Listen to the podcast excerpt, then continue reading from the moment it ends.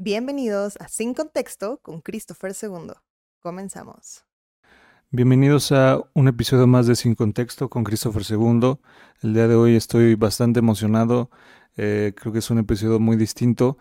Siempre trato que las entrevistas, la profesión salga al final, pero creo que ahorita es necesario eh, y en el transcurso de la plática mencionarla. Eh, me acompaña una persona que creo que he visto máximo tres veces en mi vida. He convivido más con su hermano Gabriel. Eh, Nando, ¿cómo estás, amigo? ¿Qué onda? Muy bien, muy bien aquí. Muchas gracias por la invitación. Eh, la neta sí quería venir desde hace un chingo. Desde que. Si se pueden decir groserías, sí, sí, no, ¿no? lo que quieras, Ok, lo que va, quieras, va. vale, vale. Sí, sí, sí. Desde que vi que lo había sacado dije, a la verga, ojalá y me entreviste, güey. Y ve, se me hizo.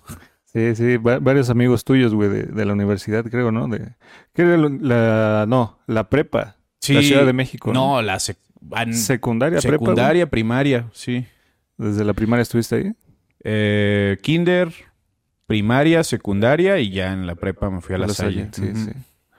Estudiaste en el Colegio Superior de Gastronomía. En ese tiempo y con la experiencia que tienes ahorita, ¿crees que te dieron buenas bases? Sí, la verdad es que sí. Es, eh, es una muy buena escuela. Eh, aprendes un montón de cosas que la verdad no tienes ni idea de que va a pasar en, en la carrera como tal. Eh, cosas que ni te imaginas que están ligadas a, a ser, no sé, chef, cocinero, como le quieras llamar. Eh, administración, recursos humanos, Ah, no mames, no sabía eso. finanzas, eh, control de costos, microbiología, química. O sea, es una carrera que tiene demasiadas, demasiadas buenas bases en general. Y la escuela, la verdad, está muy bien. Eh, el último año de la carrera tuve especialidad de cocina mexicana, cocina española y chocolatería. ¿Y qué me dices? ¿Tú la consideras una carrera costosa?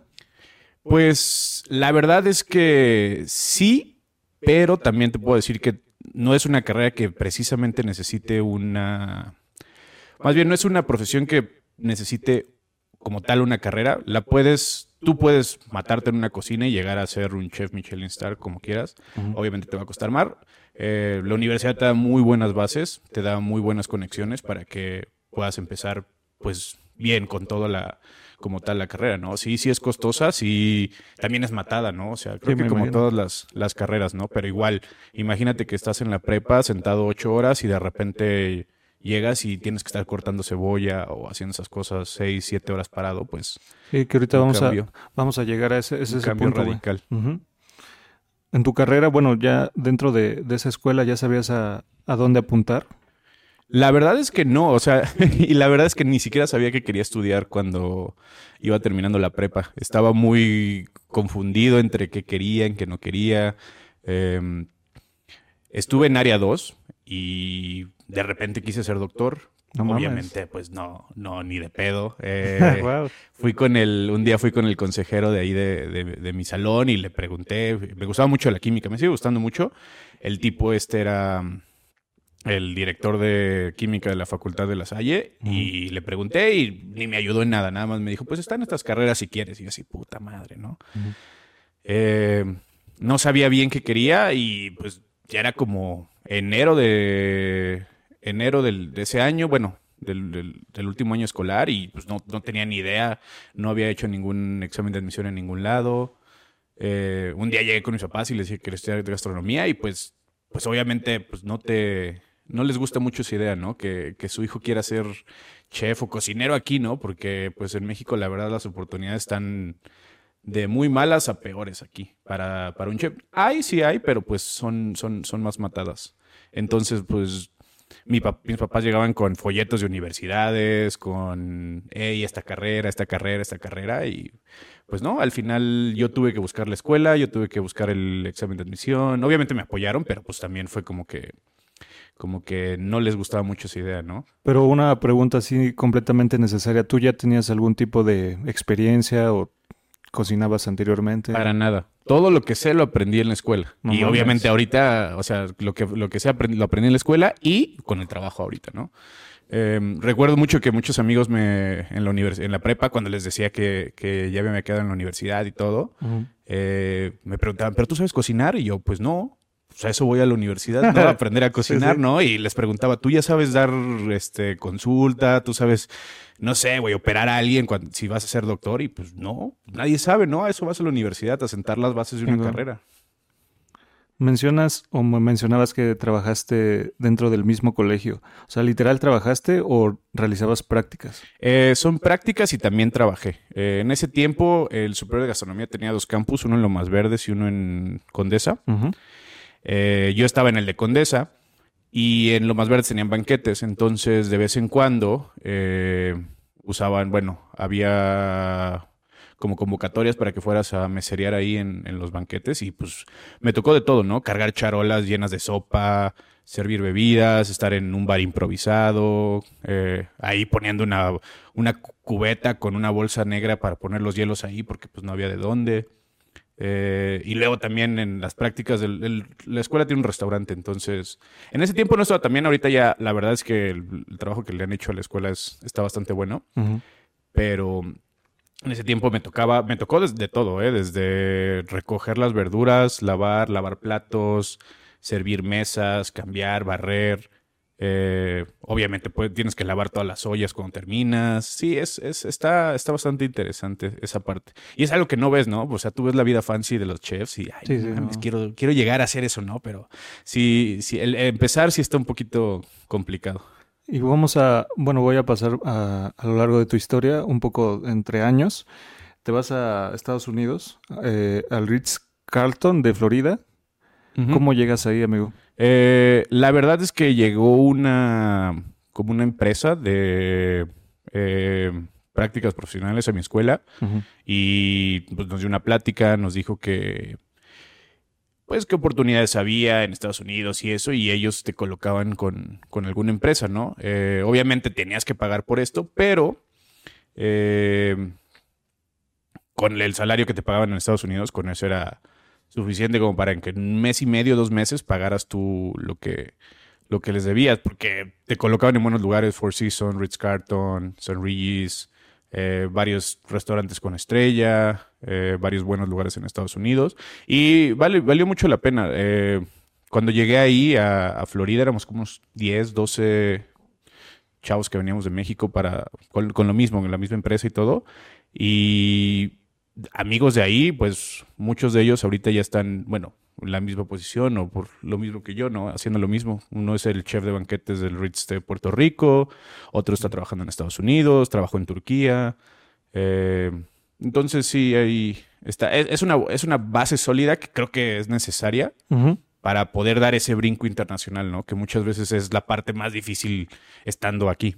Pero una herramienta necesaria y que sí quiero saber es, toda tu vida estudiantil estudiaste inglés eh, en la universidad, eh, no sé, tú ya lo dominabas, te fue difícil. Eh, pues toda la vida estuve en escuela bilingüe. Ah. Entonces, eh, desde chiquito eh, hablaba, bueno, no hablaba, ¿no? Pero sí tenía clases de inglés desde que estaba en el kinder. Ok. Eh, después estuvimos como un mes o algo así cuando estaba, cuando estaba chiquito con, con mi papá. Mi papá trabajó en Chicago cuando tenía yo como cinco años o algo así. Estuvimos allá un tiempo. En invierno, recuerdo que fue, bueno, ni siquiera invierno, era finales de invierno, en febrero. Y pues medio vas escuchando a la gente y eso. En- Obviamente cuando tenía cinco años no hablaba nada de inglés, ¿no? Pero pues se te va pegando el acento, una que otra cosilla. Y toda la primaria y la secundaria fue pues bilingüe. Eh, en la prepa tenía clases de inglés, pero pues como tres, cuatro horas a la semana. Nada, nada fuera de lo normal. En la universidad ya no tenía clases de inglés, no eran obligatorias, pero sí tenías que pasar un examen para que te acrediten eh, todo. Pero eh, yo creía que mi nivel de inglés no era bueno, entonces tomé clases particulares en el anglo. Eh, llegué hasta nivel C2, entonces sí, la verdad es que sí tuve que estudiar, no bastante, pero No, es que sí me vuela la cabeza, o sea, es la otra cara de la moneda, todo lo que tienes que pasar para llegar a otro país y no, no mames, sí está muy cabrón, güey. sí, es un, pues es que son, viene con todo, ¿no? O sea, Sí, son claro, las bases que, que- que te vas formando y, y las cosas, porque también tengo amigos allá con, eh, que llegaron a, a Emiratos sin idea de nada de inglés, te Sí, lo sí. juro. Hablando hello, how are you? Y se acabó así como el video de ah, ah. Así, güey, o sea, literalmente. Y pues ni pedo, hay que adaptarse, ¿no? O sea, les tocó hablar en inglés y les tocó pues aprenderlo allá. No es difícil porque pues las situaciones te obligan a, ¿no? Sí, Porque, claro. pues, no te vas a quedar toda la, la vida sin comunicarte. ¿Qué me dices? ¿Tenías alguna novia, alguna eh, pareja, amigos muy allegados en ese tiempo? ¿No te fue muy difícil tomar la decisión de irte? Pues la verdad es que no, o sea, siempre, siempre, siempre hay alguien que se va a quedar, ¿no? Y justo esto estaba hablando la vez pasada con, con unos amigos acá y es como que, pues no puedes esperar que todo el mundo pare o, o haga algo o, que te espere, ¿no? Con su vida, ¿no? Yo regreso todos los años y pues la Sí. gente sigue haciendo sus cosas, Cabrón. y pues me da gusto, ¿no? Porque al final del día, pues es parte de, ¿no? Igual que yo, yo también, pues seguí con mi vida y pues es lo que hay, ¿no? Al final del día es, es parte de, de la vida y de ser adultos. Eh, sí, eh, recuerdo ese día que me fui de, de, de, Abu de aquí de la Ciudad de México a, a Dubái en el 2016, en febrero, pues sí, sí lloré, me dio sentimiento, mis papás lloraron y todo el pedo, ¿no? Eh, me fueron a despedir unos amigos. eh, también, pues, sí da sentimiento, ¿no? Porque, pues, te vas muy lejos, no sabes eh, cuándo vas a regresar y, y todo eso. Yo tenía un boleto redondo que nunca usé, entonces... Wow. eh, No mames. sí, según yo, yo iba por seis meses a Emiratos y pues ya llevo casi ocho años en el Medio Oriente, entonces es eso, ¿no? Pero pues desapegarte, no desapegarte, pero sí pues tener en cuenta que también es parte de, ¿no? Es, es el proceso. Igual aquí mis amigos que están aquí, pues también yo creo que se les ha hecho, pues con sus trabajos, con todo, pues ya no es como, como era antes, ¿no? Y son etapas de la vida, ¿no? Sí, claro. O, o sí, son otras épocas también. Pero retomando un poco lo del Ritz de Florida, ¿podrías comentar si ellos te pagaban el hotel? Digo, sí, el hospedaje, la comida, ¿cómo era eso? Eh, pues te, me pagaban un salario, que eran 12 Ok. dólares la hora, más horas extras. Entonces, pues, obviamente como, como practicante, pues, como en todos lados, te negrean, ¿no? Pero feo, feo, feo. Me tocaban turnos de 18, 20 horas, No dormir mames. 3 horas y regresar a trabajar. Había días en que yo me pusieron a cubrir el, el overnight, el ah, room service en la noche, dos días a la semana, y había días en que llegaba yo a las 5 de la tarde y me iba a la 1 de la tarde el otro día. Entonces, pues sí te aventabas unas buenas horas, pero pues al final del... te pagaban cada 15 días, entonces cuando te caía el salario decías, ah, bueno, pues sí valió la pena, ¿no? Y, y esa libertad que te, que te daba, pues quererte comprar lo que quieras y eso. Pagaba renta bastante cara, eh, 1.200 dólares eh, una casa, ¿Qué edad tenías ahí? 23. Wow. 22 o 23. Wow. Eh, la, la pagaba con, con- con una chava, entonces eran 600, 600 dólares al mes. Bastante cara porque otros compas eh, pagaban como 120 o algo así. Eh, vivía cerca del trabajo, me iba en bicicleta y también te- tuve que comprar mi bicicleta y todo. Y pues bueno, ahí el, el hotel como es pues parte de Marriott y eso, pues llevan sus estándares de darte uniforme, comidas mientras estés en el hotel. Entonces, pues, pues era literalmente un trabajo normal. Ahora, yo con- eh, desconozco completamente el ambiente culinario. ¿Podrías explicarnos qué es trabajar haciendo fine dining o Fine cold- dining. fine dining y cold kitchen, breakfast? Pues es muy diferente, ¿no? O sea, fine dining obviamente es como que, pues, comida, no, es que no se puede producir, traducir como fina, pero sí como restaurantes de alta gama, de tres, cuatro tiempos. Eh, cold kitchen es hacer ensaladas, hacer cócteles, hacer varias cosas así. Y bueno, pues literalmente era, recuerdo que el, el restaurante lo abrimos a las 6 de la tarde, normalmente se abren a esa hora. Pero Llega- no es una fonda, es un chingo, ¿no? ¿Cómo, cómo? O sea, son muchísimos platillos. Sí, sí, sí. O sea, el día que estábamos tranquilos eran como 50, 60 personas Verga. y los días que estábamos ocupados hasta 200. Pero obviamente en un restaurante pues todo está organizado por secciones, todo está organizado. Una persona se encarga de una cosa o dos o tres personas se pueden encargar de una estación, ¿no? Entonces, ya a mí me tocaba hacer los vegetales a veces. Eh, pelar unos 4 kilos, 5 kilos de espárragos, de espárragos todos los días, hacer puré de papa todos los días, eh, hacer eh, unas papas gratinadas todos los días, zanahorias, eh, un chingo de cosas. Y nada más eran vegetales. Había otra estación que se encargaba de hacer el pescado, otra estación que se encargaba de hacer la carne. Y así son la mayoría de los restaurantes, todos están, están divididos por secciones. Obviamente, mientras más especializado es el restaurante, va a tener más personas dentro de una sección porque pues no se puede, ¿no? O sea, si tú, los restaurantes, los de, 50 Best, de Michelin, ellos tienen como cinco o seis personas en una sola sección, ¿no? Y haciendo una sola ensalada, cinco personas. Wow. Entonces, sí, es muy diferente todo eso. Fíjate, lo que, una frase que alguna vez me dijeron que no hay pregunta pendeja, sino pendejo que no pregunta. Quisiera saber cuáles eran, eh, bueno, si depende el rango, son tus actividades, es decir, eh, la persona con mayor tiempo realiza la carne y los de menor tiempo realizan el corte de verduras. ¿Es así? Eh, sí, y bueno, por posiciones, y eso también es un poquito... Sí, es verdad que te tienes que ganar la posición. No, no es como que vas a llegar y ya vas a ser automáticamente el chef, ¿no? Eso, eso le pasa a mucha gente. Termina sus carreras de gastronomía y dicen, güey, voy a llegar y todo el mundo me la pela, ¿no? No mames. Y soy el chef y la mamada y no sé qué, güey. Y luego hasta se ponen en Instagram, chef, no sé qué verga. no mames, o sea es, es ganártelo. O sea, yo creo que es como en cualquier trabajo, ¿no? No puedes llegar. Obviamente trabajos más especializados en donde una carrera ya te da una buena posición, ¿no? Pero en, en, mi caso, en la carrera de gastronomía, es llegar directamente a hacer lo que.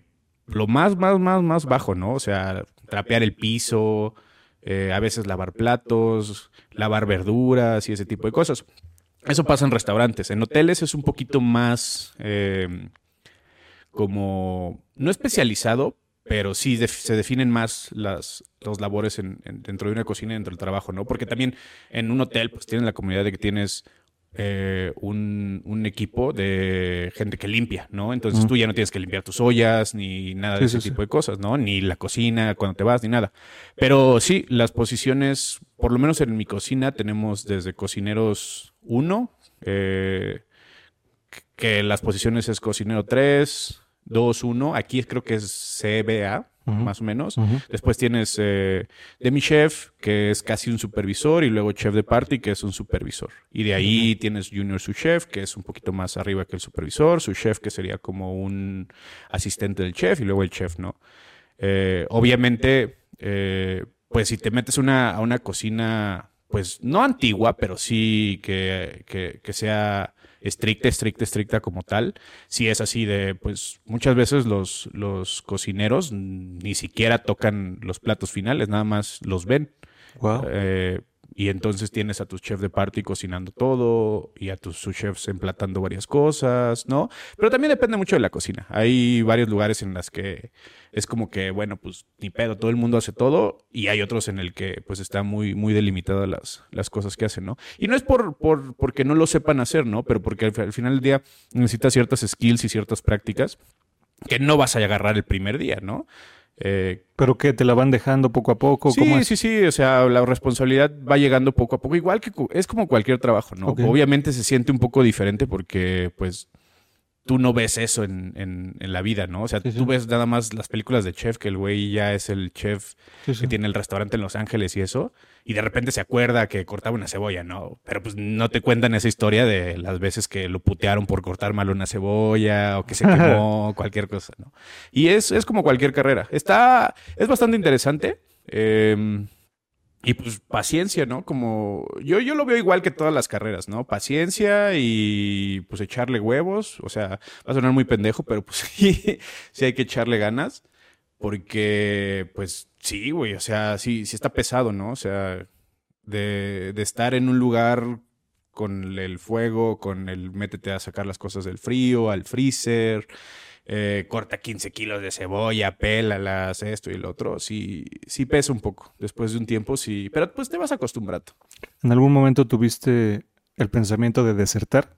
Eh, en la universidad, creo que en el segundo tercer semestre sí dije, verga, güey, ¿qué estoy haciendo aquí? O sea, sí lo pensé y dije, mmm, o sea, a Chile venir a preparar un pinche sándwich no está chido, ¿no? O sea, y que, y que te cobren, ¿no? El semestre por venir a enseñarte a hacer un sándwich. No mames. Pero pues pues ni pedo, ¿no? O sea, pues me la aguanté y dije, bueno, pues ni, modo, a ver qué pasa, ¿no? Y pues ya estando en, trabajando, pues vas conociendo, vas viendo a la gente, de repente sí te dan como que, pues como en todos lados, motivación y luego tienes altas y bajas y en las bajas dices, verga, güey, ya quiero mandar toda la verga y de repente tienes varios días buenos y pues como en todos lados. No como tal quise desertar, sí he querido dejar mi chamba varias veces así de ya, váyanse a la verga, güey, es demasiado lo que piden. Pero pues no, ahí, ahí estamos. Nando, en septiembre del 2015 regresas a México. ¿Cómo fue tu experiencia de volver después de estar en Florida? Pues no fue un shock porque la verdad viví veintitantos años aquí, ¿no? Entonces, eh, diferente, obviamente, eh, pues la ciudad, acostumbrarte. Yo vivía en una ciudad que se llama Naples, en, en- está en el o en el oeste de Florida, sí, creo que sí. Entonces, eh, era una ciudad, es una ciudad muy tranquila, en donde pues no pasa nada. Vas caminando a las 12, 1 de la mañana y pues no pasa absolutamente nada. No hay tráfico. eh, puedes ir a casi todos lados, en algunos lados en bicicleta. eh, muy, muy tranquila la ciudad. Y llegas aquí al desmadre del tráfico, de acostumbrarte otra vez a ver a dónde vas, de, güey, no mames, no vayas con esto, no vayas con el otro, vamos aquí, vamos allá. Y es como que, sí, sí te... ah, Son dos, tres días en los que te adaptas y ya, después pues como si nada. Se va a enlazar un poco mi pregunta. Eh, intentas sacar una visa para trabajar en San Diego. ¿Qué pasa con esa visa? Pero a la par, eh, ¿qué, qué pensabas? Eh, ¿Trabajar aquí en México o ya tenías la idea de trabajar en el extranjero? Pues obviamente quería trabajar en el extranjero, no quería yo tal vez quedarme aquí. Eh, y no hice mucho, me quedé esperando a ver si, si salía la visa o no salía la visa. Eh, me quedé pensando y dije, bueno, pues igual y buscar algún hotel, algún lugar aquí bueno para, para empezar a trabajar. Eso fue en... La, cuando apliqué para la visa fue en, no sé, noviembre, como por octubre. Sí, octubre, noviembre y obviamente ahí luego, luego me, la, me la negaron. Entonces me quedé pensando un No rato. mames, te negaron la visa, güey. Sí, dos veces. ¡Wow! Sí, entonces, eh, entonces dije, bueno, pues ni pedo, me voy a quedar aquí a ver qué, qué pasa. Y ya, fue, fue todo. No, no, o sea, nunca, nunca creí yo decir, o sea, no, no me imaginaba trabajando mucho tiempo en México, porque obviamente quería, ya tenías esa prueba de que, ay, pues ya estás aquí trabajando en Estados Unidos y no sé qué. Y, No, pues sí, ya pasaste una prueba chingona, bueno, y- grande, pues. Sí, exactamente. Y luego regresar y otra vez. Mm. O sea, después de un año de vivir solo, de pagarme mis cuentas y todo, es, estaba complicado, no complicado, pero dije, bueno, pues hay que sacarle lo mejor a esto y pues... Y a la par, aplicas para trabajar en el Ritz Carlton eh, JBR o eh, el de JBR Dubai. En Dubai, sí. ¿Cómo es aplicar para trabajar en un restaurante de esa gama? ¿Se trata, no sé, palancas, currículum, enviar algún video? ¿Cómo, cómo te postulas para algo así? Pues la verdad es que esa, mira, fí- fíjate que eso, eso me lo ha preguntado mucha gente y es algo más fácil de lo que piensas. Eh, no es para hacerle promoción a mi, a mi empresa, pero Marriott tiene, Marriott la verdad es que hace muy, o sea, es muy, es una, es una empresa gringa que hace muy bien las cosas, ¿no? Por algo es el, el gigante de la hotelería que es ahorita. Creo que, pues, tendrías que estar en el mundo para saber exactamente de a qué, qué es Marriott, ¿no? En el, mundo de la hotelería. Es un- una marca que, es un- una empresa que tiene como 30 marcas de hoteles de todas las gamas y todo, ¿no? Y pues tienen el website para que se llama Marriott Careers, en donde puedes tú aplicar. O sea, hay muchos trabajos en todo el mundo. Y tú puedes aplicar a cualquiera, subes tu CV y eso. Obviamente, el que yo haya estado en el Ritz Carton de, Ah, de. Naples ayudó bastante porque el executive chef de en ese entonces, ahí George Fistrovich era una eminencia. Sigue siendo una eminencia del, de la compañía. Entonces, pues, eso daba mucho que. Daba mucho de hablar de la gente que, que venía de ese lugar en específico. También, eh, el chef con el que hice la entrevista en Dubai, eh, Juan Carlos Cabezas, en ese tiempo era chef de banquetes y él es un panameño y él trabajó también en, en Florida, en el Ritz Carlton de Key Biscayne. Entonces conocía a la mayoría de la gente con la que yo había trabajado y pues dijo, bueno, pues ya, o sea, no hay mucho que, que preguntar, ¿no? O sea, ya sé que trabajas bien, que trabajas aquí, entonces pues lánzate, no hay pedo. ¿Y cómo fue que te dieron la noticia? ¿Cómo? Pues tardó un poquito porque fue en, en diciembre apliqué y obviamente se viene Navidad, Año Nuevo, entonces pues se paran un poquito los procesos. Eh, primero tuve una entrevista a las... Eran las 3 de la mañana aquí Entonces me levanté, hice mi entrevista con la directora de recursos humanos, Gronja, una irlandesa. Y después, como a los tres días, tuve la entrevista con el, con el chef de banquetes. Y después no supe nada de ellos hasta en, en- como primero segunda semana de enero. eh, me contactaron otra vez y me dijeron, bueno, pues mándame tu pasaporte, esto, esto y esto y listo. Y a las dos semanas, sí, como dos, una, una semana o dos semanas me mandaron ya la visa lista para, para irme para allá. ¿Ya conocías el Medio Oriente? No. No mames. ¿Cuál fue tu primera impresión al llegar? Eh, pues sí, sí te sacas de onda porque me bajé del avión, hice, volé de aquí a Múnich y de Múnich a Dubai. Ok. Eh, me bajé del avión, ¿Cuántas horas son? son 11 a Europa y luego 7 a, Ah, no a Medio Oriente. Casi cualquier lado. A, a Dubái son 7. Entonces me bajé del avión y vengo caminando para recoger mi maleta y lo primero que, que veo es una, una señora en la valla completamente tapada, ¿no? O sea, literalmente es así de, güey, ya estás en el Medio Oriente, ¿no? O sea, Sí, sí, sí. porque no es algo que ves en... Obviamente hay gente que, que tiene, que se tapa en Estados Unidos, aquí de vez en cuando puedes llegar a ver a alguien, ¿no? Pero ya verlo así como tal, sí es de, güey, no mames, qué pedo, ¿no? Y luego ves a la gente ya, o sea, vas al... Recuerdo que llegué al, al- al área de... para que me revisaran el pasaporte y pues todos eran pues vestidos de rey mago, ¿no? Con su trajecito, con su candura y todo. Y dices, verga, güey, o sea, ya, ya estás aquí, güey. Sí, no mames. Sí, y sí te, sí te, sí te da una impresión así como de, la primera impresión, ver eso, sí es como de, güey, qué pedo, ¿no? Lo ves en la tele o lo ves en los memes. y- No, eh, eh, mi hermano y, y mi novia y, y tu hermano tuvieron la, la oportunidad de ir al mundial, ¿no? Y, ver las historias, obviamente todo el tema del auge del mundial, no mames, es, es impresionante, güey. Sí, sí, sí. Sí, verse películas esa madre, güey. Que cuando, lleg- cuando llegas, ¿dónde te hospedas? Eh, la verdad es que si algo tiene el Medio Oriente es que hace las cosas bien con, con la gente que contrata. Ok. Eh, tienen ellos, eh, la mayoría de los, de los hoteles tienen un edificio para que sus empleados se queden ahí. Entonces, pues te pagan, pues digamos que el, que el alojamiento por el tiempo que trabajes ahí. Eh, me tocó a mí compartir el, un cuarto con, con un holandés que también estaba como de prácticas. Tenía como, ese tipo tenía como 18 años, Nils. Eh, y pues el hotel tenía un bus que te llevaba al trabajo todos los días. Entonces, ahí, ahí estuve. Sí, está un poquito fuera de la, no tan fuera de la ciudad. En un lugar que se llama The Gardens. Eh, había una estación de metro muy cerca. Ahorita construyeron otra, enfrentito de donde vivía. Eh, había un mall cerca y todo. Entonces, eh, no, estaba, no estaba tan mal. Y aparte de tu roomie holandés, ¿qué otras nacionalidades había? trabajando. Es que Dubái es una ciudad muy, muy, muy cosmopolita. Está llena de expats por todos lados. Expats es la gente que... Los extranjeros, ¿no? Ok, ok. Eh, por todos lados. Entonces, eh, en el, el departamento que yo vivía, vivía un, bueno, el holandés y había otros dos chavos, uno de Morocco y uno de, de Lebanon. Entonces, pues, hay mucha gente, hay muchos rusos, hay muchos europeos, eh, gringos por todos lados. Eh, hay gente de todo el mundo. ¿Y ¿Qué me dices del choque cultural? Porque no es lo mismo ir de viaje que vivir ahí ya. Sí, pues te- no cuesta tanto porque al mismo tiempo de ser una ciudad un poco muy abierta con, con los extranjeros, pues todo se, se hacía un poquito más, más sencillo, ¿no? Al estar todo en inglés, eh, las marcas que ves aquí en Estados Unidos o aquí incluso en México están por todos lados allá. Mi mamá luego me pregunta, oye, ¿hay McDonald's? Pues sí, sí, sí hay McDonald's, ¿no? Sí, Y, y si hay McDonald's y hay Popeyes y hay Cars Jr. y Subway y Pizza Hut Y. Starbucks. Sí, Starbucks y todo eso, ¿no? Y hace poco abrieron una michoacana también por allá. No mames. Sí. Qué cabrón.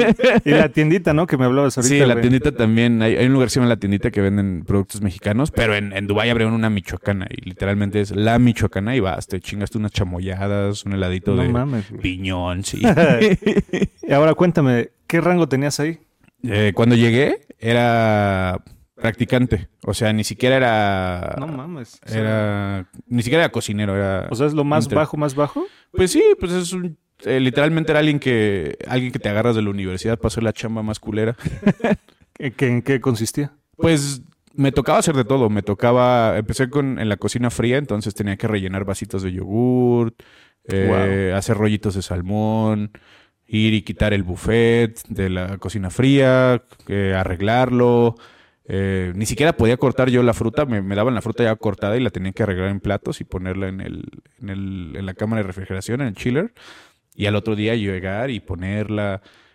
Eh, eran, eran, varias cosas así, ¿no? Ya después, eh, ahí estuve en, cocina fría, después me cambiaron a, a, banquetes y pues lo mismo, ¿no? O sea, grill, grillear langostas o algo así, o lamb racks, que son eh, costillas de, de, cordero, o lavar el arroz, o pelar cebollas, todo, toda esa, esa, cosa que nadie quiere hacer es de, ay, aviéntense la lintern y pues ya, era lo que me tocaba hacer.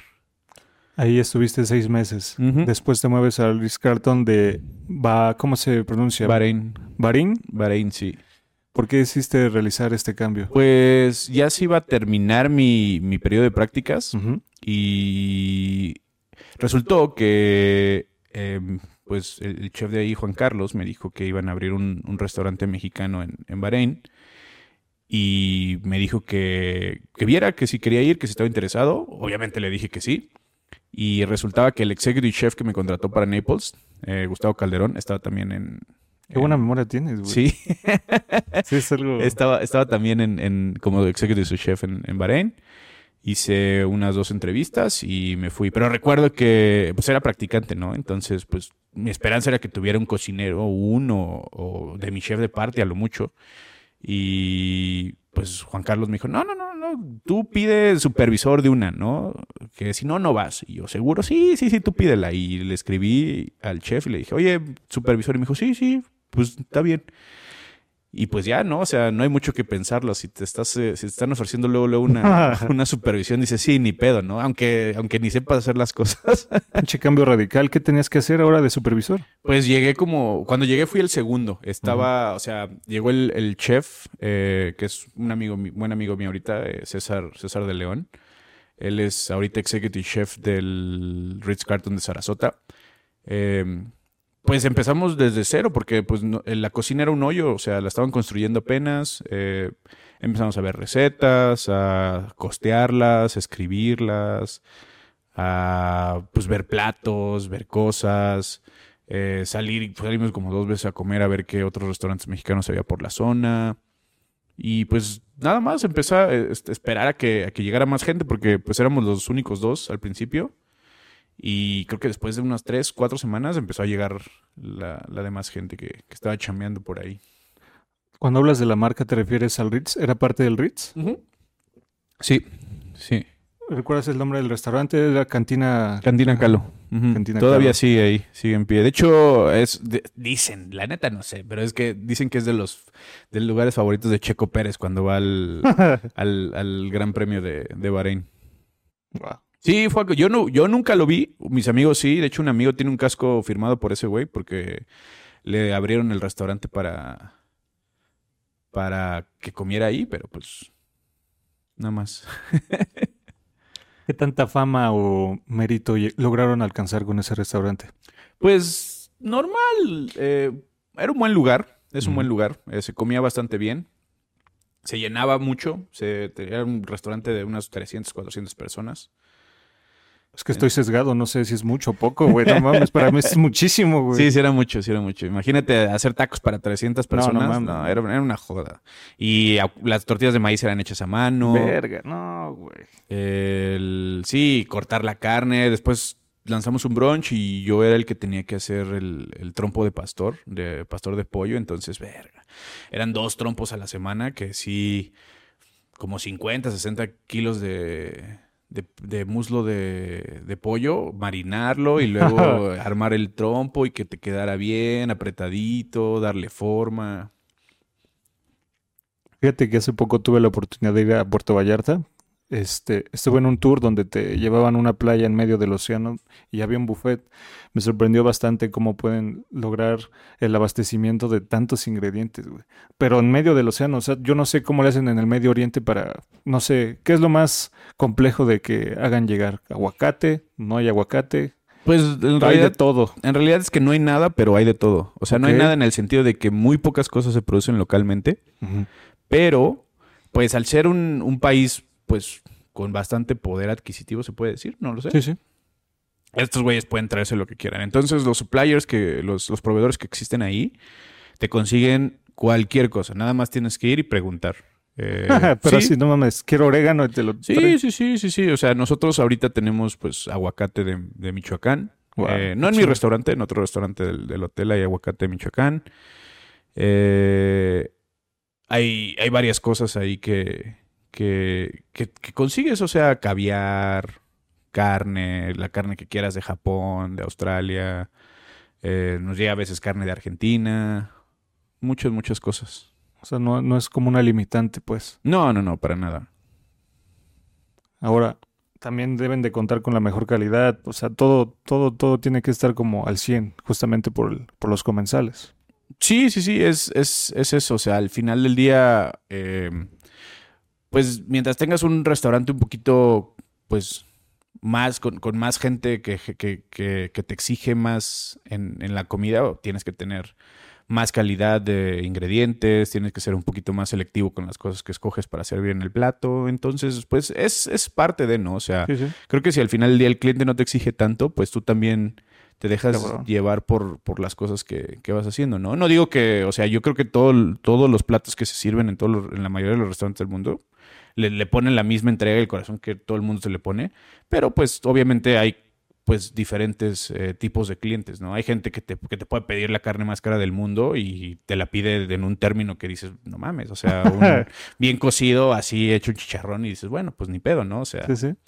pero hay, como hay gente así, también hay gente que sabe, hay gente que te pide un corte que tal vez tú no tienes en el menú, pero que ellos quieren y pues saben comerlo. Entonces es, es como todo, ¿no? Tienes que improvisar, pues. No improvisar, porque también, o sea, tampoco se, se trata de eso, pero sí estar preparado para, para ciertas cosas.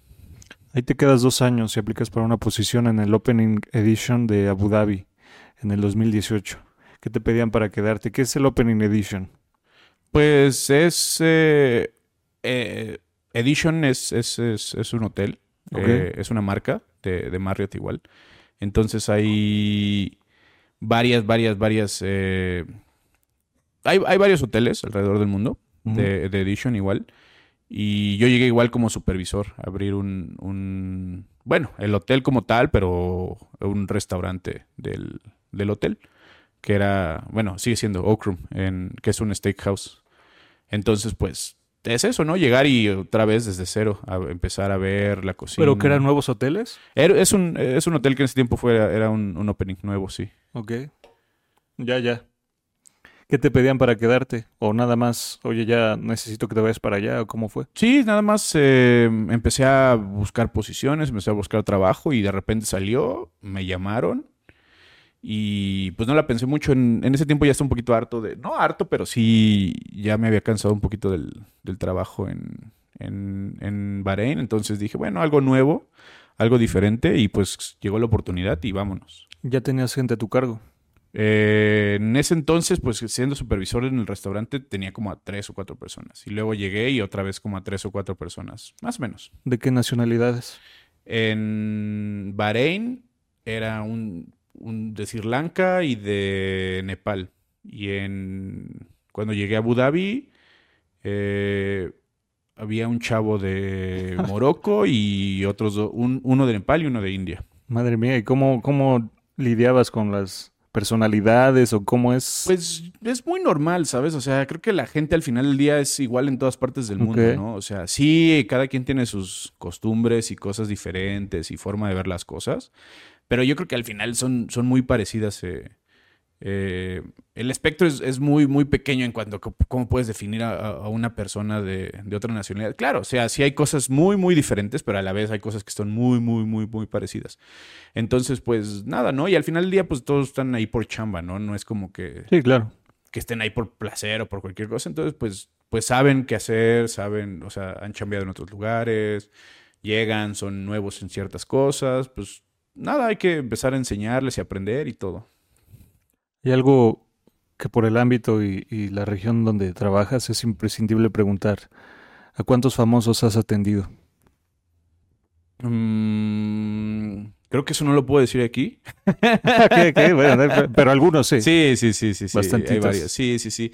Pues es que son, o sea, la verdad es que es un lugar donde llega mucha gente, ¿no? O sea, de todo el mundo. Entonces, eh, Dubái es, es- o sea, cada vez ves eh, gente ahí de, ay, este güey estuvo en Dubái, este güey estuvo en Dubái. Sí, no, pero- así, ¿no? sí. Entonces, sí hay, hay mucha gente que, que llega y que se hospeda. eh, pues como en todos lados, ¿no? Entonces, y como te digo, es una marca muy grande, entonces, pues es bastante conocida.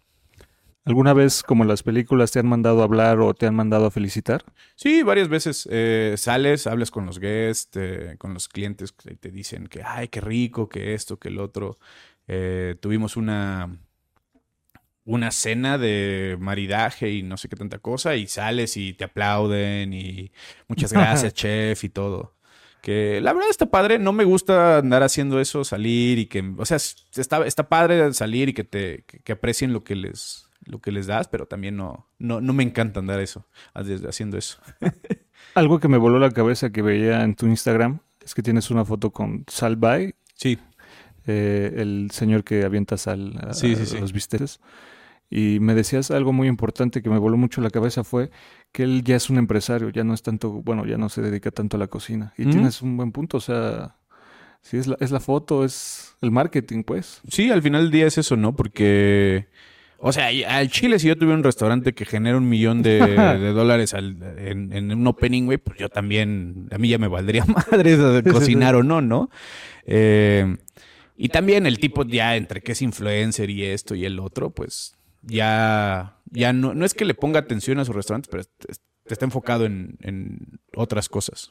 Pero, o sea, es más faramaya que lo, o sea, un corte así se debe cortar o... Sí, sí, o sea, tiene lo suyo, sí, cuando, no sé si has visto esos videos en donde limpia alguna carne o algo así, sí lo sabe hacer. Eh, es verdad que el, que el tipo fue carnicero y que, y que sabe hacer bien esas cosas, pero pues ahorita ya, ya no es como que, que las tenga que hacer tan seguido, que las haga, ya tiene gente que lo hace por él, ¿no? Entonces, sí sabe hacer las cosas. Sus restaurantes no son malos, son, son bastante... Entre el marketing que le ponen y el poquita calidad que le, que le mete, o sea, calidad ah, bien a que, le meten a las, a las cosas, tienen, tienen buenos lugares. Se pasan de verga a veces con los precios, pero pues bueno, ¿no? Como en, como en cualquier lado. Igual que aquí en Polanco te puedes encontrar un pinche lugar que está carísimo, igual. eh, es más o menos la misma, la misma cosa. Ya te vamos a llegar a esas preguntas, amigo. Y retomando tu posición en Abu Dhabi, comentabas en, eh, que estabas en Wak Room y Annex. ¿Qué son esos términos? Eh, Okrum, eh, son los nom- es Okrum. el nombre del, del restaurante Okrum y Annex es un como un nightclub de tres pisos, entonces ahí tenía que hacer yo el, los menús para, para, ese, para ese lugar. Y de pasas de supervisor a chef de cocina. Eh, pasé de supervisor al junior sous chef, que también sigue siendo como supervisor. Eh, eso fue en el 2019 y estuve en esa posición yo creo que un año y medio, casi dos años, en lo que llega la pandemia y todo. ¿Paró Y- todo ahí? Sí, completamente. Abu Dhabi se puso muy estricto con, con todas las, las restricciones que tenían. De hecho, quitaron, apenas quitaron las máscaras en octubre del año pasado, eh, justo antes de que llegara la Fórmula 1, y luego teníamos una app que tenías que tener un PCR cada 7 o 15 días para que pudieras pasar a cualquier lugar. Pero ahí, ¿qué, qué trabajabas o qué hacías? No, en ese tiempo no, paré de trabajar desde mayo hasta septiembre. ¿Pero te siguen pagando? No, no, no. O sea, me dejaban eh, vivir ahí en, el, en, el, en, en el alojamiento del, del, del hotel, pero nada más. Eh, me daban, creo que como 2.500 pesos más o menos para que comprara súper y esas cosas y se acabó, nada más. No mames. Ahora, por otra parte, mencionar que en abril de ese año, de, bueno, no sé, de este año, fuiste como trainer al opening de Alof Muscat en Oman, que es, encontré que es un hotel cerca de una mezquita. Sí, sí, sí. Bueno, hay mezquitas en todos lados allá. Entonces, ¿Son como iglesias allá? Eh, sí, más o menos. Pero es sorprendente que la, la cantidad de mezquitas que hay en una cuadra puede haber como tres o cuatro. Aquí en una colonia hay una iglesia y se acabó, ¿no? Allá sí, cada dos cuadras hay una, hay una mezquita. Y en, y en mayo te vas al opening del Edition en Roma. ¿Cómo fue eso? Pues me buscaron, me qui- quisieron, o sea, eh, le escribieron a mi jefe para ver. Esto fue en este año. Sí, este año. Wow. Le escribieron a mi jefe para ver si había alguien interesado en, en ir. Y pues obviamente hay mucha, había mucha gente interesada, pero también no tenían la libertad de moverse tan fácil a Europa con una... Que, pues como nosotros no necesitamos ninguna visa Schengen, entonces no había problemas en eso, entonces compré mi boleto, bueno, me dieron el boleto y a los tres días ya, ya me había ido para allá. Está, está bastante interesante. Fue casi lo mismo que cuando abrí, eh, cuando abrimos el, el edition de Abu Dhabi, pero obviamente ahora del completamente del Es otro lado. Otros son otros platillos. Sí, completamente diferente. Pues obviamente tienen un chef partner diferente, eh, formas de trabajar diferentes, cosas así y cosas más específicas como la misma eh, ley de alimentos de ahí de, de Italia, pues no es la misma que la que nosotros tenemos en Abu Dhabi, ¿no? Entonces la forma en que guardan sus cosas, en que las etiquetan, en que los productos que llegan eh, la forma de, de todo, ¿no? Entonces es completamente diferente y pues obvio, uno no puede llegar simplemente a decir, no, esto está mal, ¿no? O sea, tienes que ver, que checar cómo se hacen las cosas. Hay cosas muy similares en todos lados que siempre las vas a tener que hacer, pero hay cosas también muy diferentes que no tienes ni idea, ¿no? Antes de pasar al último bloque de esta entrevista, me gustaría platicar sobre el logro más sorprendente para mí, porque te digo que tengo un desconocimiento total. Ganar una estrella Michelin. ¿Es una estrella Michelin? No, es, no es una estrella, es una recomendación de la guía Michelin. Ok. Eh, pues se supone que es, o sea, una estrella es como que eh, esto se creó hace muchísimo tiempo, la guía Michelin, ¿no? En, en quién sabe qué años. Eh, son los mismos de las llantas, por si, No mames, ¿sí? por si tenías No, o sea, yo- a mí me suena por la película Ratatouille. O sea, es mi mayor referencia. Sí, sí, sí. eh, no, pero es, es, es, es, es- es la misma empresa que hace llantas. Entonces, eh, y de hecho ahí, ahí está el, el, el monito de Michelin ahí en la, en la gala y todo. ¿Y qué tiene que ver una cosa con la otra? ¿O, o por qué Pues se supone que los tipos esos que venían llantas, ni recuerdo bien cómo se llaman. eh, venían sus llantas y con, cuando les comprabas unas llantas, te daban una guía de los restaurantes que había en la zona. Wow. Más como guía, era más bien como guía turística más que de comida, ¿no? Así de, ay, vayan a comer aquí. Y pues se hizo famosa y la gente pues nada más empezó a comprar la guía en lugar de comprar las llantas. Wow. Entonces dijeron, bueno, pues aquí debe de haber algún tipo de negocio también. Y empezaron a expandir no solo desde la ciudad donde era, y pues más, ¿no? Eh, Más ciudades y esto y el otro, hasta que decidieron pues entre estandarizarlo, ¿no? Y decir, ay, bueno, pues eh, les podemos dar una estrella, dos estrellas, tres estrellas, ¿no? Entonces se supone que una estrella significa que si viajas a ese país y hay un restaurante de una estrella y estás en la ciudad, deberías de pasar, ¿no? Ya, ya. Eh, dos estrellas significa que si estás en la región, eh, ir a ese restaurante, o sea, una desviación vale la pena para ir a, para ir a comer ahí. Y tres estrellas significa que el viaje simplemente es para ir a comer. Lo máximo son tres estrellas. Sí, tres estrellas. Wow. Obviamente escuchas eso de, hay un chef de, que tiene 15 estrellas y eso no. O sea, obviamente si hay 15 estrellas se refiere a que tiene tres estrellas aquí, dos allá, una allá. Sí, sí, sí. Hay, hay chefs muy, muy, muy, muy cabrones en, en, en esas cosas, ¿no? Que también, pues la verdad es que no son, no es que no son muy conocidos, pero pues es que si no estás dentro del, del, de la industria, pues terminas sin, sin saber quiénes son o, o qué, o qué hacen, ¿no? Pero el premio se gana siempre al chef o también al restaurante. No, es al- eh, tienen dos. Tienen, es uno para el chef. No, ahorita ya está más, más, este, un poquito más. Ya le hicieron, le hicieron como una renovación, entonces dan eh, una, bueno, no es una estrella, pero es el, el premio Michelin al, al mérito por el servicio, al sommelier del año, al chef joven del, del año, y luego ya dan las estrellas a los restaurantes. Una, dos o tres ¿Dónde fue la gala? en el Emirates Palace. Creo que eh, esto es- siempre que me preguntan es este, ubicas la eh, cuando Toreto viene bajando de las escaleras, es ese hotel. Wow. ¿Y cuál fue tu, tu premio? Pues estuvi- nos, nos mencionaron en la guía 2023 de Michelin de Abu Dhabi. Ahí está, si lo buscas en, en, en Michelin en Abu Dhabi, ahí está el restaurante y ahí viene mi nombre también. Sí, sí, por ahí te encontré y yo te lo vamos a mencionar, amigo. Eh, Y me gustaría pasar a una serie de, de preguntas que desde que vi tus historias y fotos desde tu Instagram, eh, fue de mi interés conocer.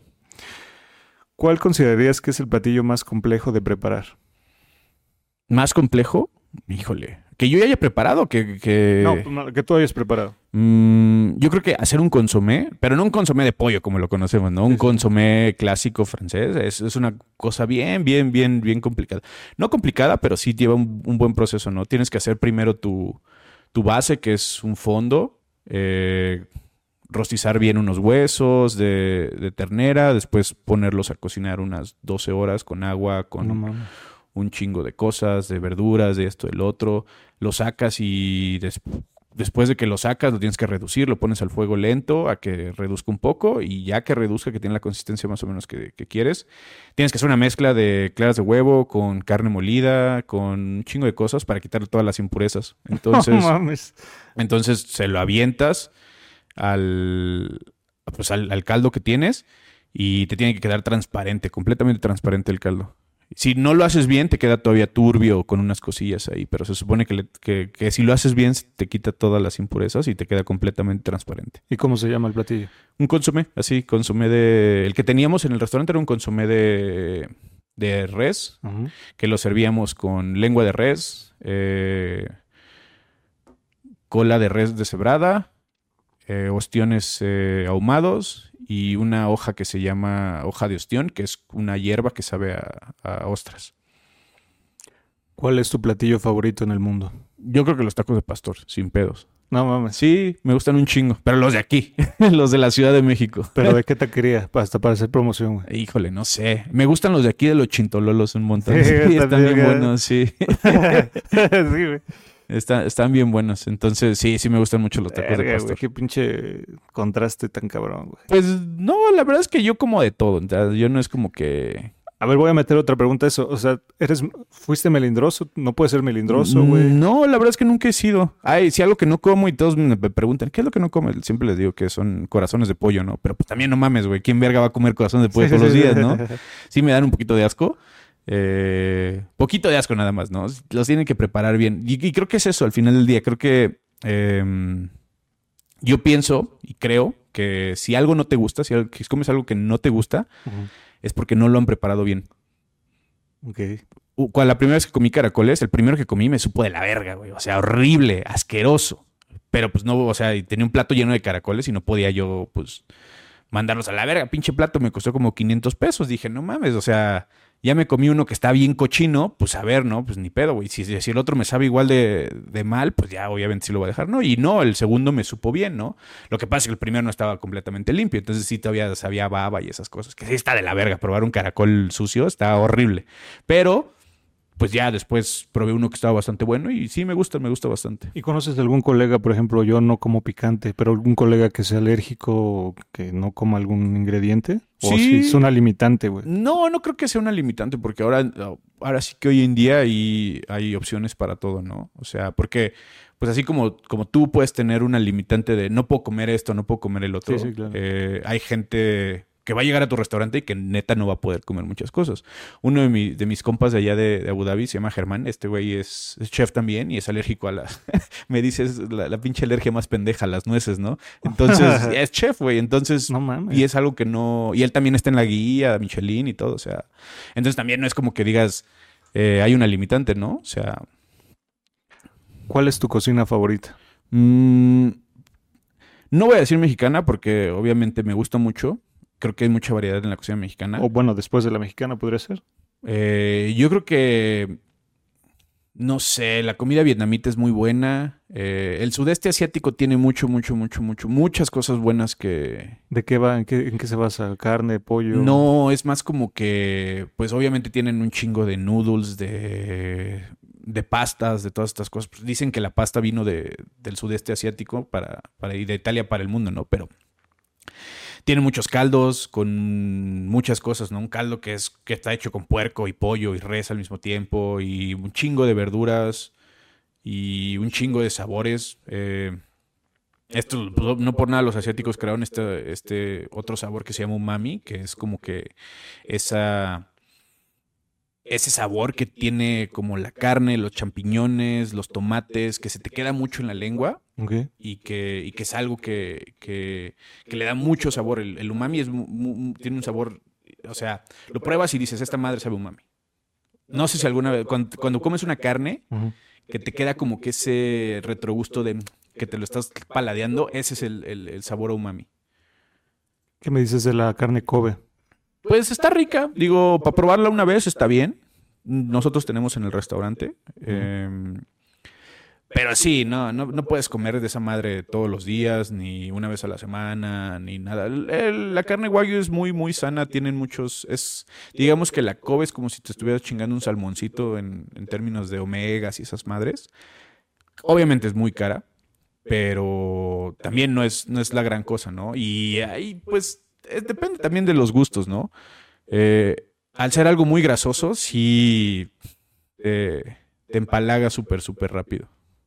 Nando, hace años vi un video del restaurante Puyol donde mencionaban que hacían tortillas y tamales, pero un crítico culinario enseñó videos donde la verdad sí se veían medio mal, como que abrían el tamal y se desmoronaba y las tortillas pues sí tenían como grietas.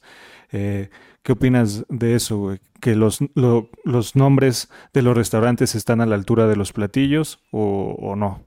Sí, yo creo que sí. Yo creo que, o sea, obviamente el llegar a esas alturas es muy, muy difícil. Obviamente, sí, como en todos lados, ¿no? Hay políticas, y hay amigos, y hay todo, ¿no? Pero que conozcas a todo el mundo no significa que te van a dar el primer lugar siempre, ni el segundo, ni el tercero, ni te van a poner siempre en las listas, ¿no? O sea, es mérito de, de las personas que han estado ahí. Eh, la verdad, la gente que ha pasado por ahí, que ha hecho todo, todo eso para llegar, la verdad es que tienen un mérito muy, muy, muy, muy grande. Eh, creo que muchas veces, pues, lo vemos de, no lo vemos de los dos lados, ¿no? Eh, y a mí me ha pasado, yo he servido platos que, que yo veo que están bien, pero pues al final del día al cliente no le gustan o tienen una expectativa diferente de lo que es el plato, ¿no?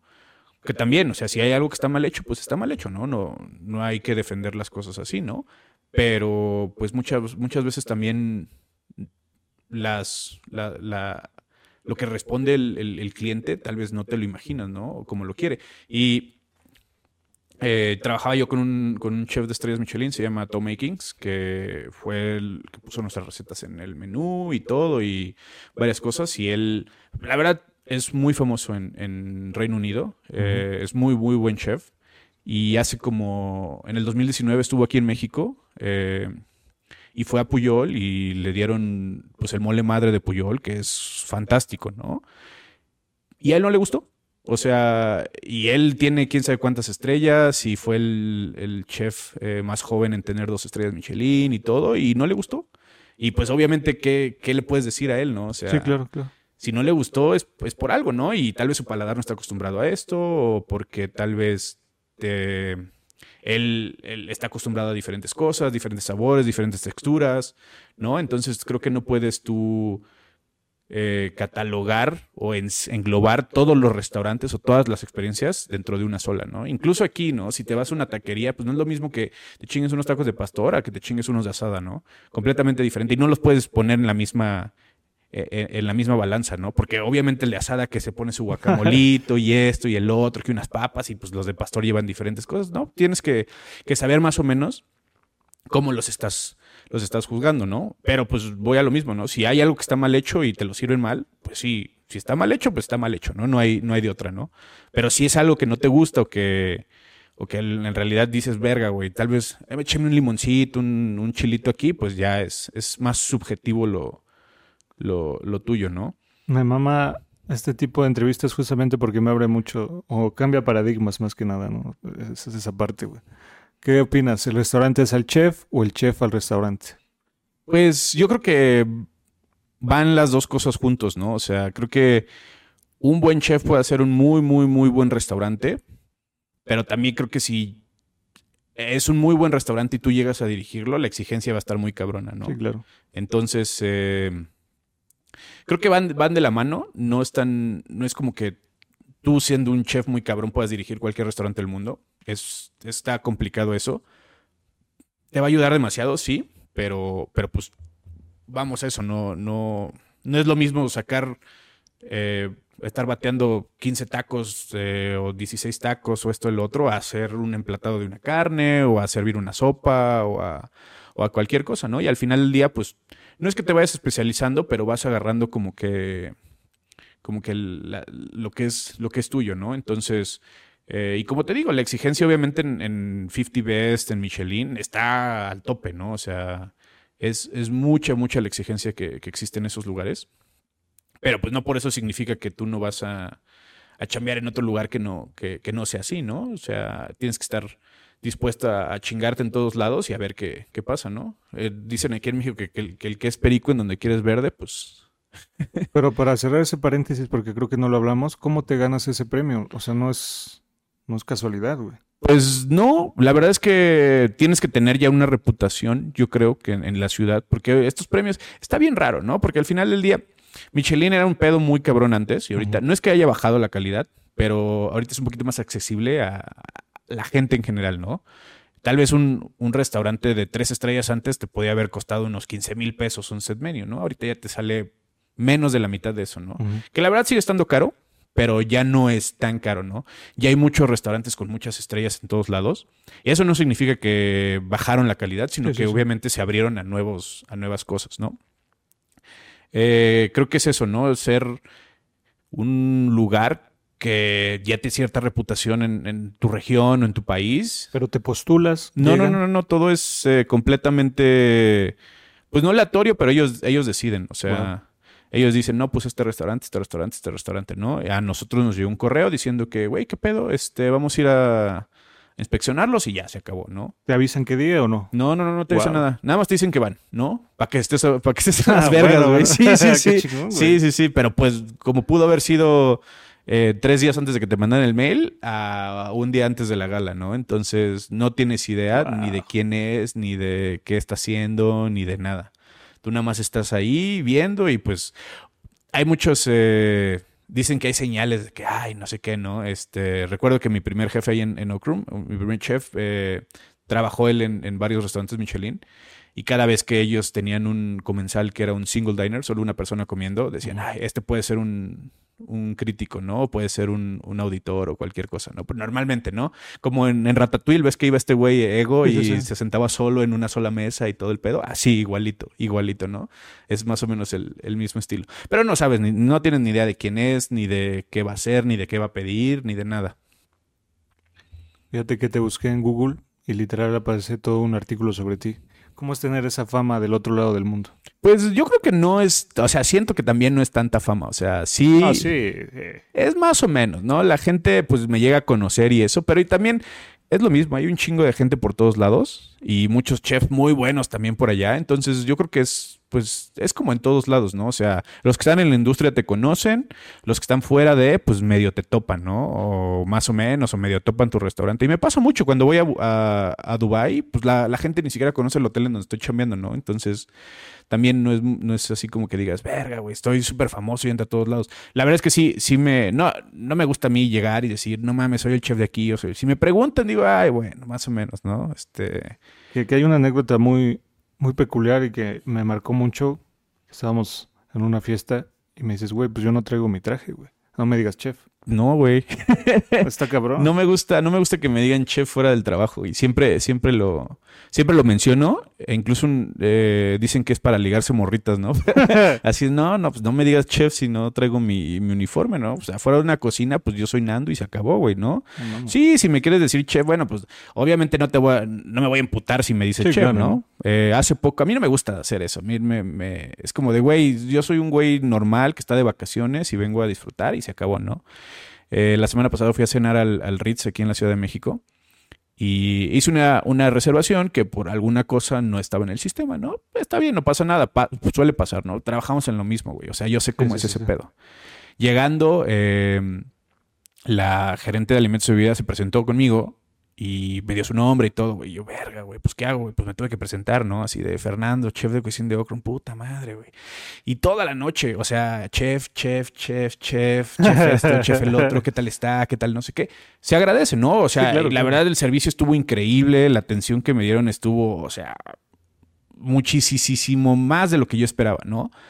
Pero eso es lo que no es que no me guste, pero es que me, a mí no me gusta que lleguen y que me digan todo el tiempo, chef, ¿qué tal esto? Chef, ¿qué tal el otro? No, o sea, bien, güey, trátame normal, güey. Yo soy otro güey que viene a comer aquí y se acabó, ¿no? Nunca me ha, gustado aprovecharme de esa, de esa posición. Porque la verdad, ¿qué caso tiene, no? O sea, ¿qué caso tiene tú llegar y que, y que, que digan, ver, ponle ojo a esa mesa, güey, ponle ojo a lo que le pones en esos platos?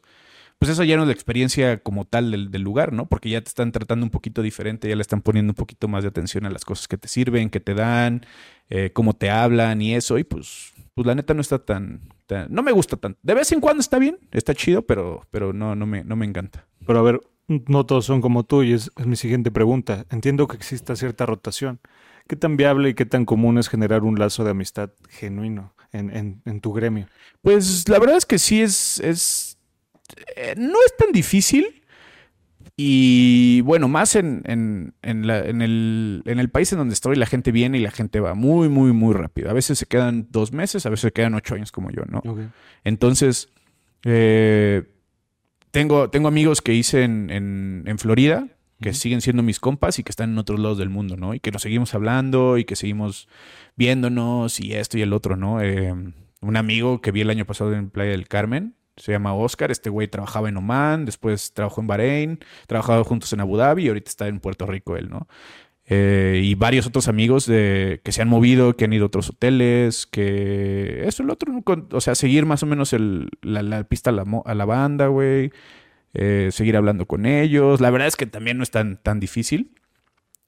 Eh, y pues es eso, ¿no? O sea, tú sabes que la gente viene y va. Aquí, tal vez en la Ciudad de México, pues sí te, te quedas aquí un rato, estando dentro de la misma ciudad, pues sigues viendo a la misma gente y esto y el otro. Allá es un poquito más, más complicado. Y pues es algo que lo que tienes que acostumbrar, ¿no? O sea, la gente no va a estar ahí para siempre y pues ni pedo. Bueno, sí, son, son distintas personalidades y pensamientos. ¿Existe envidia dentro de, de tu mundo? Pues yo creo que sí. A mí no me ha tocado como tal, pero yo creo que, que sí hay una, una parte muy, muy muy cabrona de, dentro de esa cosa, ¿no? Es mucho el, ver a la banda decir, no mames, ese güey. O sea, lo he escuchado varias veces. A mí, como tal, no me lo han hecho, pero sí he escuchado de que no, ese güey es un pendejo, no sabe ser ni madre, si ya le dieron otra posición. Sí, claro. ¿No? Y pues ni pedo, ¿no? O sea, pues aguantarse, güey. Pues a mí también me ha tocado que hayan escogido otro cabrón en lugar de a mí, pues, pues no hay, pues ni pedo, güey. ¿Qué, quieres hacer, no? Nando, ¿qué es lo que más extrañas de México, amigo? Mm, híjole, no sé. Yo creo que sí extraño, extraño a mis papás de vez en cuando. Em, Saludos a tus papás. sí, que seguramente lo van a escuchar al ratillo o el día que lo suban, porque me acuerdo cuando tenía mi podcast, a, huevo a cada rato lo, me decían, ay, que ya subí, ya salió y ya salió y esto y el otro.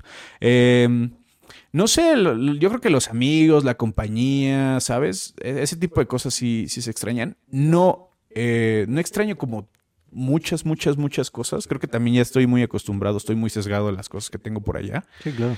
Eh, hace poco que estaba en, Lituania con, en la boda de una amiga, eh, conocí un compa de Veracruz y, que está viajando por el mundo con su novia y me dijo, güey, ¿no extrañas México? Y yo, pues la neta, la neta, la neta, la neta, no. O sea, güey, no extrañas, pues sí se extraña la comida, ¿no? Pero pues ni pedo, ¿no? O sea, si me voy a vivir extrañando, pues ¿para qué me voy, güey? O sea... ¿no? Como esa banda que luego ves en, Instagram o en Twitter que se van 15 días a Nueva York, güey, y regresan. No mames, extrañaba tanto los tacos, mi amor, y no sé qué. Y la mamada, güey, pues, pues está chido, ¿no? Te fuiste 15 días, regresas, te chingas unos tacos, ¿no? Pero, güey, ¿qué te, qué te, qué te, qué te detuvo a tener una experiencia culinaria igual de chingona que los tacos que te comes aquí, en, a donde sea que fuiste, ¿no? O sea, eso, eso me saca mucho de pedo, güey. La banda que va y que no come cosas a los lugares a, donde va, ¿no? Que, o que va y busca un restaurante mexicano en, no sé, güey, en, Europa. O sea, güey, ¿para qué buscas eso, güey, no? Y es eso, ¿no? Es, lo que le digo a la gente. Pues si me voy a vivir extrañando México, mejor me regreso. Sí, son muchos, muchos cambios de paradigmas, güey, los que están comentando, la neta. Porque no creo que volverías, güey. No, la verdad es que no. O sea, me han ofrecido chambas aquí y es como que, verga, güey. Te la piensas entre, entre los salarios, entre la seguridad, entre... es, un, es un desmadre. O sea, ya de que, después de que te acostumbras a, vivir bien, ya. Ahora, fíjate, el, día de ayer tuvimos la oportunidad de ir a una terraza, no mencionaré el nombre de un hotel aquí en la Ciudad de México, medio fancy. Eh, yo me acostumbro como donde sea, pues pedir una michelada y así, pero justamente como que los meseros eh, no sé, güey, no sé si se envuelve el hotel, te envuelve el hotel, te vuela la cabeza. Obviamente la gente que va, pues obviamente es medio, eh, no sé, güey. A lo que voy es como que nos trataban eh, dependiendo lo que pedíamos, ¿no? O sea, yo puedo tener mil dólares en mi cuenta y pedirme una michelada, eso vale madres. Pero la sensación de decir, güey, ¿por qué estás pidiendo una michelada, güey? ¿Por qué no pides el mejor vino o así si estás en una gran terraza? Me hizo sentir muy incómodo. A lo que quiero llegar con esto es cómo, ¿qué es lo que te ha mantenido con los pies en la tierra, güey? A, no volverte loco, a no ser arrogante con la posición que tienes. Aquí en México y en, del otro lado del mundo, en, en el Medio Oriente.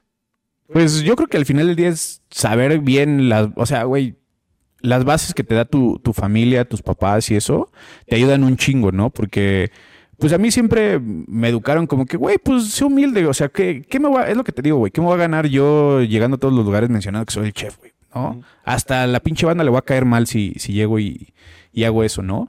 Entonces, creo que al final del día es eso. También a lo que tú vas, el servicio en México está hay buen servicio en unas partes. En la Ciudad de México está medio de la verga. En muchos lugares. O sea, no te voy a ser específico en algún lugar, pero sí en, hay lugares en, como tú dices, ¿no? O sea, te ven y pides esto y dices, verga, güey. O sea, y yo también lo hago en el restaurante de vez en cuando, en donde, en donde chambeo, ¿no? Se piden un, pinche ribeye para dos personas. Y digo, no mames, pinches jodidos, güey, que se ven a, un Kentucky, ¿no? También, también lo hago, ¿no? Sí, sí, sí.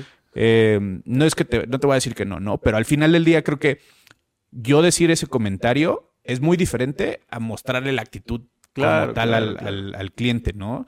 Y pues al final del día, pues eso no está, no está chido. Y aquí, pues se van mucho por eso, ¿no? Em, hace poco fuimos a una, mi, hermano y mi papá, a la semana pasada fuimos a un, a un bar en la Ciudad de México, que no te voy a decir el nombre, pero es el número 4 del mundo, güey.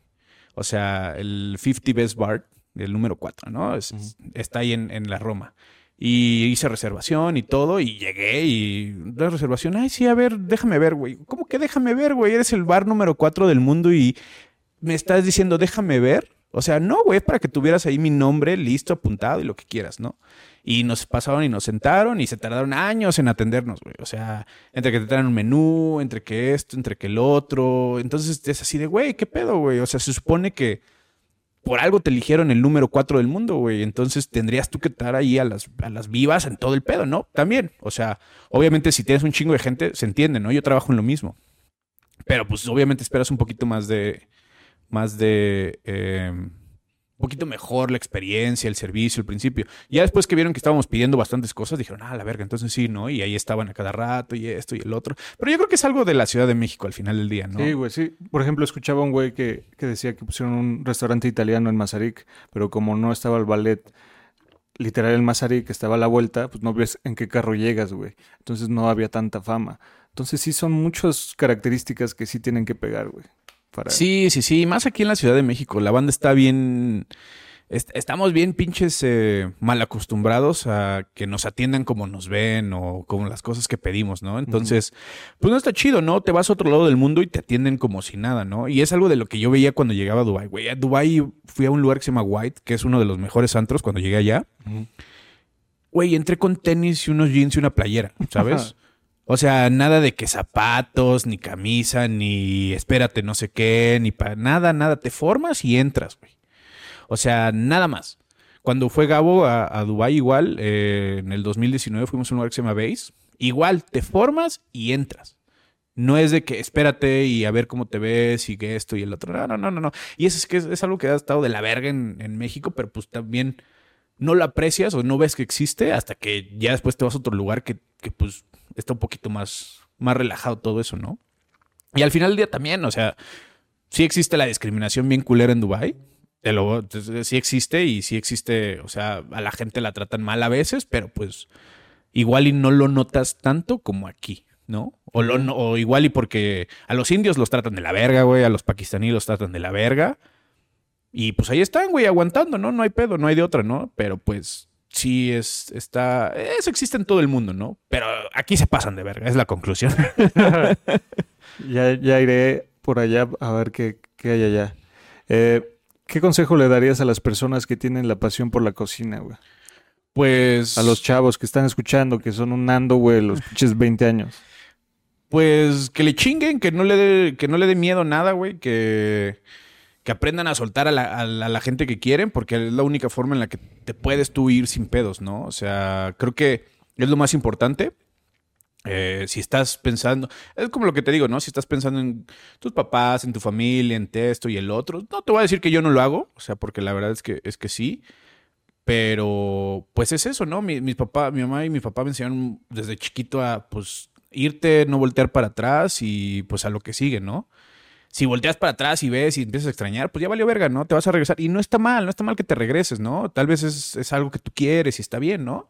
Pero pues nada más es eso, que, que quitarte el pinche miedo y salirte de una zona de confort muy, muy cabrona, ¿no? O sea, simple, el simple hecho de ya no hablar tu idioma, ya está, ya, ya con eso ya, ya te la estás pelando en, en todo el mundo, ¿no? O sea, llegar a un lugar, vivir en un lugar en donde no hablas tu, tu, tu idioma, sí está, está cabrón para empezar, ¿no? Entre eso, güey, vas al súper, no, le- entiendes qué verga vas a comprar, eh, no están las marcas que tú quieres, la pinche coca no te sabe igual, o sea, es eso, ¿no? Y pues todo eso es salirte de tu zona de confort y pues empezar y ver qué te gusta, ¿no? Y si no te gusta también no, no, no, no hay pedo, ¿no? Y ver que, que sí, que funciona, que no funciona y también tal vez no ponerte una... Si, si te pones un plan y una meta, pues muchas veces estás como pinche desquiciado tratando de cumplirlo y las madres no llegan, ¿no? Si a mí me preguntas hace 10 años en dónde te ves, güey, pues no, no, no tenía ni puta idea de dónde me iba a ver, güey. Recuerdo que una vez en, estábamos en casa de un compa del Néstor jugando póker y estábamos diciendo que, ¿dónde nos vemos cuando teníamos 30 años, güey? Y yo les dije a esos güeyes, eh, un restaurante con una estrella Michelin, güey. Y me dice, güey, 30 años, güey. Yo sí. Digo, no tengo una estrella, güey, pero estoy en la, en la guía Michelin. Tengo 32, ¿no? Entonces, también no estuvo tan, tan errado ese pinche, esa pinche predicción, ¿no? Pero si me preguntas, güey, ¿qué pedo? ¿Qué vas a hacer? Dime 5 años y 10 años. Nah, güey. O sea, yo, a mí todo ahorita me, no planeé nada. Yo nada más como me venían las cosas, analizaba la situación y pues veía si convenía, vámonos. Si no, pues a otra cosa, ¿no? Y así fue como llegué hasta acá. Y ahora a los 32 años, ¿qué sigue para ti? Pues seguir chambeando, güey. Me gusta mucho la. Así va a parecer como futbolista, güey, pero sí seguir chambeando, güey. Me gusta mucho lo que, lo que hago. Está chingón el trabajo, güey. La cocina está de bien verga. Mi equipo de trabajo está bien chido, güey. He aprendido un chingo de cosas. Trabajar con ingredientes que en la vida iba, iba a imaginar. Y estar en lugares que, pues, nunca, güey. O sea, tú vete y pregunta ahí en, en alguna escuela de gastronomía si, si alguien piensa que alguna vez va a estar en, en un evento Michelin, güey. Ni siquiera muchas veces tú crees que es trabajar en un restaurante. No, ya trabajar en un restaurante de, Michelin o en, de la guía o de cualquier cosa ya es una cosa muy cabrona, ¿no? Ahora imagínate que te llega un mail, güey, diciéndole, Dear Chef Fernando, está invitado a este pedo, güey. Y vas, güey, y todo el mundo te trata como Chef Fernando y la mamada. Está, está muy, muy, muy chingón, ¿no? Pero a ver, para dar contexto, estás con una concha, güey, con un café, güey, o sea, lo más chill aquí, güey. O Pues sea, sí, y No güey. mames, o sea, está cabrón, güey. Entonces es justamente por eso te quise entrevistar, güey, justo por esto. Sí, pues es que, ¿para qué me mamoneo, güey? Mira, es como dicen, en- como me ha hecho mi mamá y todo el mundo, güey. Al pueblo que vieres, haz lo que. ¿Cómo es? Al- pueblo que fueres, haz lo que vieres, ¿no? Entonces, ¿qué gano? yo? Es lo mismo. ¿Qué gano yo con, con decirte así de no, güey? ¿Sabes qué, güey? Necesito eh, un agua San Pellegrino y un limón Eureka y un café brasileño. No, ¿para qué, güey? ¿Sabes? O sea. ¿Qué gano yo? Tú ya, ya o sea, ya con, con el set que te pusiste aquí está poca madre, ¿no? O sea, y la invitación estuvo increíble, güey, me mamó. ¿Qué gano yo con decirte que quiero este y quiero el otro, no? Si no fue un pinche artista que llena pinches foros sol, alguna mamada, ¿no? Que también, güey, o sea, ¿para qué, ¿qué ganas con eso, güey? ¿Has pensado en dar cursos? Nah, ni madres, güey. no, no, no, no, no. O sea, creo que no, e- es algo que no, no es que no tenga paciencia, pero creo que es algo que, del- en lo que no, no sería muy bueno. Le, le enseño a la gente que, que trabaja conmigo, sí.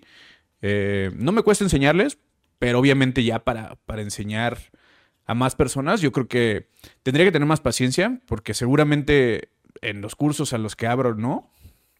Va a llegar gente de todos lados, ¿no? Con diferentes backgrounds. Sí, claro.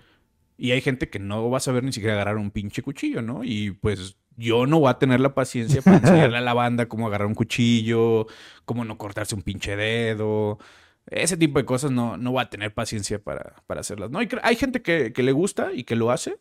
Y hay gente que se dedica a, a dar cursos y obviamente también dentro de, de mi escuela había bastantes chefs, instructores, que les agradezco un chingo porque aprendí un chingo de ellos y tenían un chingo de paciencia con nosotros, chamacos pendejos de 18 años, güey, que estaban prendiendo una estufa, que estaban enseñando, usando un soplete, que estaban usando pinches cuchillos afiladísimos, que se rebanaban, güey. No mames, o sea, ¿crees que, que esos güeyes, no mames, esos güeyes tenían la paciencia del mundo y, Sí, eran, claro. y eran güeyes que chambearon igual en lugares como yo, güey, en, hoteles en Estados Unidos, en lugares en Europa y todo, y regresaron a dar clases y les mamaba dar clases y le tenían paciencia a la banda, me tuvieron paciencia a mí y un chingo más de gente, güey. Se les agradece un chingo. Es algo que yo no podría hacer, pero sí. Pues antes de, de terminar, de agradecer todo y presentarte, siempre termino o empiezo con la a terminar el podcast eh, preguntándole al invitado su libro y su frase favorita. Mi libro y mi frase favorita. Tengo un libro que me gusta mucho de Timur Burns que se llama Ha vuelto, que lo hicieron en película en, en ¿Cómo se llama la película, güey? Ha vuelto. ¿Ha vuelto? Sí, sí, sí. Está, es una sátira de qué pasaría si Hitler despertara en la Alemania en el ok. 2007. Y está, está bastante bueno porque sí te, te, te pone a pensar de verga, güey. O sea, iba a la mitad del libro y dije, güey, pues este güey no era tan malo, ¿no? O sea, también no mames, güey. está, está bastante, bastante, bastante, bastante bueno. Eh, hay otra serie de eh, un español que se llama Carlos Ruiz Zafón, que se llama La sombra del viento. Buenísimo, ese libro me encanta, güey. Muy, muy, muy, muy, muy bueno. Y pues yo creo que esos, Harry Potter también me gusta un chingo. Eh, los leí casi todos de chiquito en inglés y en español. Entonces también, también me gustan bastante. Y frases, Frase favorita, señor. tengo, híjole, hay tres, güey, que me gustan un chingo, güey. Y la que yo creo, de las que siempre se me ha quedado más, más, más, más, siempre más pegada. Bueno, las otras dos es, eh, si tú crees que eres el mejor es porque no conoces a los mejores, güey.